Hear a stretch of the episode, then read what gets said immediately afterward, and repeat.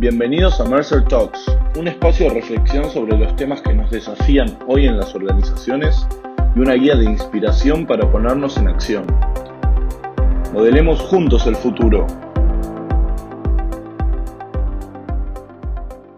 Bienvenidos a un nuevo episodio de Mercer Talks. Soy Cecilia Giordano, CEO de Mercer Argentina, Uruguay y Paraguay y quiero contarles cómo las organizaciones están replanteando el bienestar corporativo frente a la nueva normalidad. Creo que la pandemia nos enfrentó a todo lo que nuestros cerebros conocían a nivel teórico, empezarlos a vivir de manera práctica. Y cuando digo vivirlo de manera práctica, que nuestros cuerpos sufrieran, que era el distanciamiento, que era el aislamiento, entender que eso que hablábamos, que vamos a vivir más, que tenemos que estar en equilibrio, que tenemos que estar en bienestar, empezaron a hacer cosas esenciales en este mundo donde la incertidumbre era altísima. Creo que lo primero que nos está pasando en las organizaciones es darnos cuenta que la teoría ya es la práctica, que lo estamos viviendo. Nos estamos dando cuenta que todos como individuos nos cuesta enfrentar una realidad altamente incierta. Tenemos muchas más preguntas respuestas. Y lo que nos estamos dando cuenta es que nuestros cuerpos están respondiendo a lo que significa la incertidumbre. Y están respondiendo de maneras muy distintas. Están respondiendo con fatiga, con agotamiento mental, con estrés, con esa famosa palabra que se habla de burnt out, que si bien antes de la pandemia ya las organizaciones mostraban que sus colaboradores estaban en estadios de fatiga, la verdad es que se tenía el dato, pero no se estaba haciendo nada. Hoy las organizaciones estamos poniendo a disposición de nuestros colaboradores programas de bienestar y ya no hablamos físico, hablamos mental. Hablamos de cómo estar en equilibrio cabeza, corazón y cuerpo, de estar centrados, que hoy necesitamos líderes que siempre lo dijimos, empáticos, pero hoy los necesitamos en serio, porque el poder manejar esta incertidumbre Realmente es muy importante ponerse en los zapatos de nuestros colaboradores, entender lo que están viviendo o imaginarse qué es lo que están viviendo, porque todos estamos viviendo realidades muy distintas y creo que lo común en este momento, en el segundo pico de la pandemia, es que tenemos más cansancio, más estrés, pero también tenemos una gran oportunidad de poder aprovechar las lecciones aprendidas que nos dejó el 2020. Por un lado, aprendimos que nuestro tiempo, nosotros somos dueños de nuestro tiempo y de nuestra agenda. Lo que quiero decir es que creo que hasta el 2020 nuestras agendas tenían vida propia y que nosotros comúnmente decíamos no tenemos tiempo. Creo que el 2020 nos demostró que nosotros podemos adueñarnos de nuestros tiempos, podemos manejar nuestra agenda y que podemos decidir en qué momentos conectarnos con otra persona de manera física, consciente, estando en el momento presente y no con el celular o con alguna distracción, y realmente poder generar una interacción que genere un impacto positivo. Así que el darnos cuenta que somos dueños de nuestro tiempo creo que es una enseñanza que llegó para quedarse. Otra enseñanza es que no hace falta que estemos en la oficina de 9 a 18. Creo que este concepto de trabajar anywhere, anytime empieza a ser cada vez más real. Lo que nos dimos cuenta es que nosotros somos responsables porque el trabajo esté hecho, no dónde, no cuándo. Creo que esa es otra enseñanza. La flexibilidad vino para quedarse y es un gran desafío desde lo individual, porque no, no trabajamos solos individualmente, sino que interactuamos con otras personas, con lo cual esa flexibilidad también tiene que tener una coordinación con otros también para las organizaciones, ¿qué formato van a tener nuestras oficinas? ¿Van a seguir teniendo el mismo formato? ¿Vamos a pensar en espacios solo de encuentro? De encuentro para la colaboración, de encuentro para la creación, de encuentro para la innovación. La flexibilidad es otra enseñanza que creo que llegó para quedarse. Otra enseñanza que creo que llegó para quedarse es que veníamos hablando muchísimo de tener equipos diversos y tener organizaciones inclusivas, hoy nos dimos cuenta que frente a esta realidad tenemos que ser lo mayor diversos posible, porque tenemos que tener la mayor cantidad de respuestas a la infinidad cantidad de preguntas que no tenemos respuestas. Y la única forma que lo vamos a poder hacer es si tenemos miradas distintas. Pero el tener miradas distintas también incomoda, ¿no? ¿no? No es fácil trabajar con personas que piensan distinto a uno y menos liderar gente que piensa distinto a uno. Pero creo que el tener equipos cada vez más diversos y generar una cultura inclusiva también es otra enseñanza que llegó para quedarse. ¿Cómo vamos a generar la cultura en las organizaciones? Va a ser un gran desafío, pero también una gran oportunidad en la medida en que podamos aprovechar estas enseñanzas.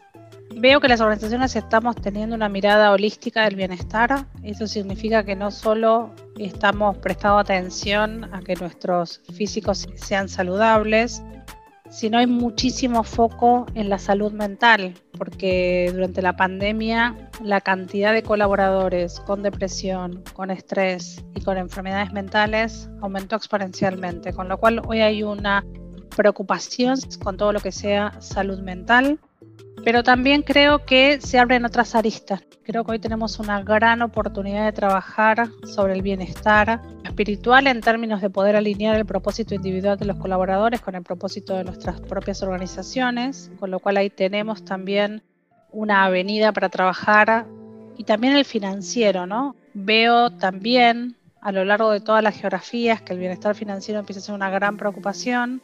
Cuando vamos a una geografía como Argentina, la preocupación es aún mayor entonces, poder ayudar a nuestros colaboradores a sacarse preocupaciones de la cabeza para trabajar en su bienestar emocional y mental es muy bueno y una de las formas de poder hacerlos es con herramientas para que puedan tener un mayor bienestar financiero en términos de planificación financiera y generar un concepto de ahorro. Creo que claramente hoy más que nunca el multitasking nos saca foco, nos saca tiempo de calidad creo que el gran desafío es que los líderes puedan poner a las personas correctas en el lugar correcto para que den lo mejor de ellas, den lo mejor para el equipo y den lo mejor para las organizaciones, sabiendo que hoy no podemos ser multitasking. Creo que nunca pudimos ser multitasking de una manera productiva y eficiente. Creo que hoy más que nunca tenemos que ayudar a que nuestros colaboradores encuentren tiempo de calidad para poder generar lo que se llama un deep work, un trabajo profundo, sin distracciones. Hoy las distracciones nos llevan al error, nos llevan al estrés, nos llevan al estar continuamente en varias cosas a la vez. Y así no somos productivos, nos generamos una fatiga mental. Hoy más que nunca, una buena recomendación sería el poder tener foco, el tratar de no ser multitasking, el tratar de no tener distracciones que nos genera la misma computadora, las notificaciones de WhatsApp, las notificaciones de Google, las notificaciones de cualquier plataforma que tengamos, mismo los chats internos. Con lo cual creo que un buen líder hoy es el líder que entiende que no podemos ser multitasking y que necesitamos tener tiempo de calidad para estar con nuestros hijos, para organizar la casa, para organizar el homeschooling, para ver cómo hacemos el transporte de nuestros hijos para poder entregar el trabajo que tenemos y cumplir con nuestros clientes y nuestros colaboradores en un mundo que está siendo bastante caótico. Nada cierto.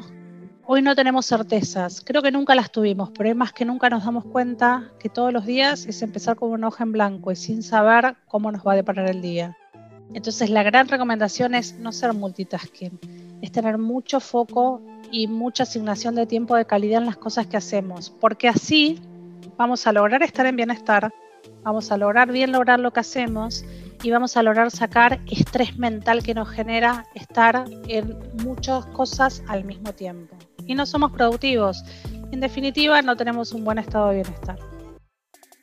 Es interesante el pensar que hoy la data es exponencial, de fácil acceso, ¿no? No solo la data estructurada que generan nuestros sistemas, sino toda la data no estructurada que todos nuestros colaboradores, clientes, proveedores, accionistas, inversionistas van generando sobre nosotros, sobre nuestra marca, sobre el clima que se vive en la organización. Con lo cual yo creo que la gran recomendación acá es que todos nos amiguemos con la tecnología, que todos hagamos un esfuerzo de si no sentimos que no tenemos esa habilidad en términos de datos, aprender, porque cada vez más la gran cantidad de datos nos va a demandar tomar decisiones no con el estómago, no con el gut feeling, sino en conjunción, ¿no? Toda esta información que tenemos la tenemos que aprovechar para tener insights que nos permitan tomar decisiones con mayor asertividad. Pero también es verdad que como el mundo va cambiando rápidamente, puede ser que lo que nos muestre la data es una proyección de seguir tomando los patrones anteriores. Creo que hoy tenemos que tener el suficiente conocimiento para poner sobre la mesa toda la información, tomar decisiones con los datos. Creo que hasta el momento, más las áreas de recursos humanos, no hemos sido profesionales en términos de sentarnos a la mesa de decisión, a la mesa del CEO, con datos, con KPIs, con proyecciones, con simulaciones, con hacer what if. Hemos, nos hemos sentado a la mesa con algunos KPIs y con mucho gut feeling. Siento que pasa por acá, siento que la Trillion pasa por acá, siento, veo que mis competidores. Creo que cada vez más, si queremos ser buenos profesionales, buenos líderes, buenos gestores, tenemos que incorporar la parte analítica en la toma de decisión definitivamente y poder conjugar nuestra parte más creativa, innovadora, perceptiva con los datos para tomar las mejores decisiones posibles. Desde las organizaciones se pueden hacer muchas cosas, pero los primeros que tenemos que decir, sí quiero estar en bienestar, sí me quiero adueñar de mi tiempo, sí quiero estar alineada a mi cabeza, mi corazón y mi cuerpo. Sí quiero frenar a las 6 de la tarde y salir a caminar. Soy yo. Las organizaciones podemos hacer muchísimo, pero los individuos queremos tener que estar en bienestar. Así que me parece que es una responsabilidad de ida y vuelta el proporcionar herramientas, cursos, tiempos para reflexionar sobre qué significa estar en bienestar de cara a la organización para los colaboradores, pero también los colaboradores decir, sí, yo lo quiero hacer. Y no voy a poner más eh, reuniones de una hora, voy a poner reuniones de media hora, voy a dejar tiempo entre una cosa y la otra, voy a tener tiempos de esparcimiento en el medio, voy a levantar la mano cuando tengo mucha carga de trabajo, voy a cortar porque me hace bien hacer lo que le haga bien a cada uno. Entonces me parece que es no solo lo que hagamos desde las organizaciones, sino también las ganas individuales de estar en equilibrio y en bienestar. Creo que las organizaciones estamos cada vez más conscientes en términos que a todos nos duele eh, lo que estamos viviendo, a todos nos duele la incertidumbre, a todos nos, nos duele el aislamiento y el distanciamiento y que sobre esto tenemos que actuar, pero que tenemos que trabajar desde lo individual y que cada uno pueda levantar la mano y pueda ser protagonista. Yo creo que estamos viviendo un momento histórico pre-pandemia. Ya hablábamos de la cuarta revolución industrial, ya hablábamos que teníamos que ser protagonistas de este cambio. Creo que la pandemia nos enfrentó a decir, bueno, si lo dijimos hace dos años, ahora no tenemos opción. Nos dimos cuenta que somos nosotros nuestros artífices de nuestra vida, que las organizaciones si no cambian se van a, van a desaparecer porque los modelos de negocios por la transformación digital cambian y que claramente si las organizaciones no ponemos a los colaboradores en el centro, también vamos a desaparecer, pero también los colaboradores tienen que poder adueñarse de su bienestar, que sea un ida y vuelta, para que sea sano, porque hoy tenemos que modelar esta fuerza del trabajo futuro. ¿Qué significa la flexibilidad? ¿Qué significa trabajar desde casa, ¿por qué me voy a juntar?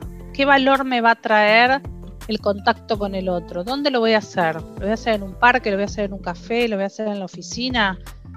¿Lo puedo hacer en mi casa? Entonces, hoy estamos en un momento de muchísimos replanteos y claramente creo que estamos en un punto de inflexión. Yo soy una agradecida de estar viviendo este momento histórico y también me siento muy protagonista no solo de mi vida, sino de la organización que estoy liderando en términos, por supuesto, de hacer lo mejor que mis capacidades me generan, pero también como dejando huella para lo que viene, ¿no? Y, dejando la organización en un mejor estadio. Me parece que de eso se trata, de ser actores protagónicos del mundo en que estamos viviendo hoy.